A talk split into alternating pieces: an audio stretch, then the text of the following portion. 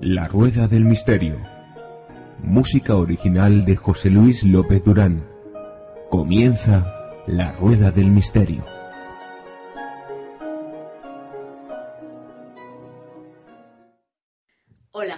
Martín Jiménez, periodista y escritora, experta en el Club Bilderberg, y hoy estoy con vosotros para hablar de mi libro, Perdidos, ¿quién maneja los hilos del poder? Los planes secretos del Club Bilderberg. En la portada leemos, la crisis nos pilló a todos por sorpresa. Al que le pille por sorpresa lo que está por llegar, es que no ha leído Perdidos. Si te gusta Perdido, puedes encontrarlas en, las librerías a nivel nacional. Está editado por un sello de Planeta, Martínez Roca, y también si este, estás escuchando este programa desde Latinoamérica o desde cualquier otro punto del mundo, pues puedes hacerlo a través de Amazon o incluso a través de mi blog. Están los enlaces para que puedas, para que no te quedes sin información, sin la información tan preciada que el poder quiere ocultarnos. Con las emociones al escenario. Ese es el nombre del campamento urbano de Madrid que tiene lugar este, tendrá lugar este verano del 1 al 15 de julio. Es un campamento especial para niños de 7 a 12 años que quieran aprender a gestionar sus emociones y a expresarse en público. Con lo importante que es hablar en público, pues tu hijo o tu hija ya lo puede empezar a hacer si tiene de 7 a 12 años en este campamento de verano de la Escuela Europea de Oratoria un campamento que tendrá un horario de 10 a 2 de la tarde y en una zona muy céntrica de Madrid. Si quieres más información, la puedes encontrar en www.escuelaoratoria.com. Hola, soy Xavier Soler y quiero presentarte OVNIS Caso Abierto, un recorrido por la historia y los diferentes lados de la ufología. Es un libro que seguramente te va a interesar. Si quieres conseguirlo, apúntate esta dirección www www.ovniscasoabierto.com. Allí lo puedes obtener online. Y si prefieres comprar una librería, dirígete a tu librería uh, habitual y pídelo. En breves días lo recibirás. Espero que te guste.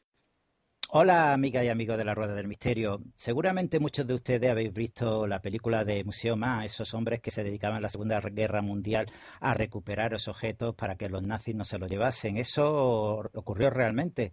Y el contrabando de, obras de arte, desgraciadamente, es una cosa muy antigua, no es reciente. Hoy vamos a hablar precisamente de eso, de ese contrabando de, de arte. Y para ello vamos a encontrar con nuestra amiga y compañera Sandra Barroso, eh, la licenciada en, en, obras de arte, en Bellarte.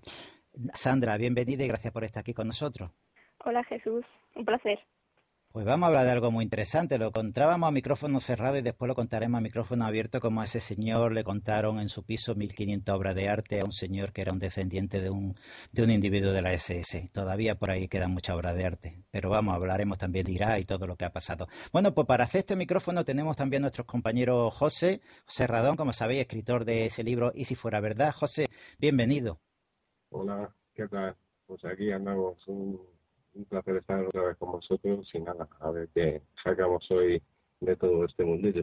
Pues sí, sí, nos ha mandado Sandra o aquí una relación con las cositas que podemos hablar. Yo creo que va a ser bastante, bastante ameno. Bueno, pues también tenemos al otro hilo de, al otro lado del, del micrófono a nuestro compañero Marcus, que como sabéis es también escritor, sociólogo de ese libro Julia B. Eh, Marcus, bienvenido y gracias también por estar aquí con nosotros. Nada, Jesús, muchas gracias a ti y deseando empezar a hablar de ese asunto tan interesante y a la vez tan triste, ¿no? que es el expolio de las obras de arte. Sí, el patrimonio de muchos países que desaparecen en muchas colecciones privadas que nunca darán, o, por lo menos no se verán la luz en muchísimo tiempo. Porque antes de ponernos con esta historia, Sandra, estábamos comentando a este señor que lo pillaron en, un tren con una pinta un poquito rara y, y ¿qué, ¿qué era lo que le pasaba a este señor? Bueno, pues que este señor se había dedicado a vender eh, obras que había heredado de su padre que a su vez habían sido expoliadas en la época de, vamos, del nazismo.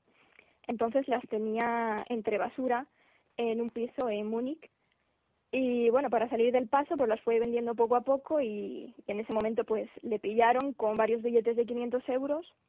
Empezó les pareció a la policía sospechoso, empezaron a tirar del hilo y llegaron hasta un total de unas 1.500 obras en, en ese piso. Sí.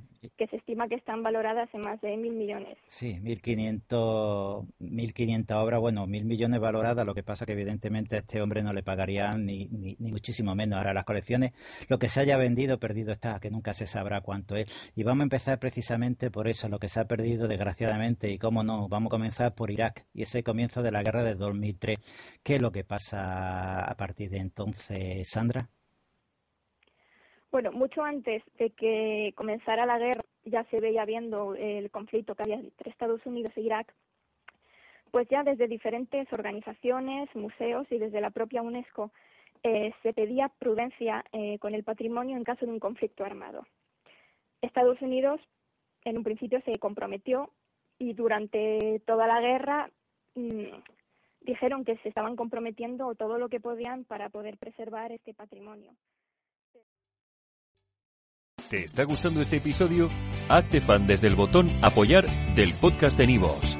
Elige tu aportación y podrás escuchar este y el resto de sus episodios extra. Además, ayudarás a su productor a seguir creando contenido con la misma pasión y dedicación.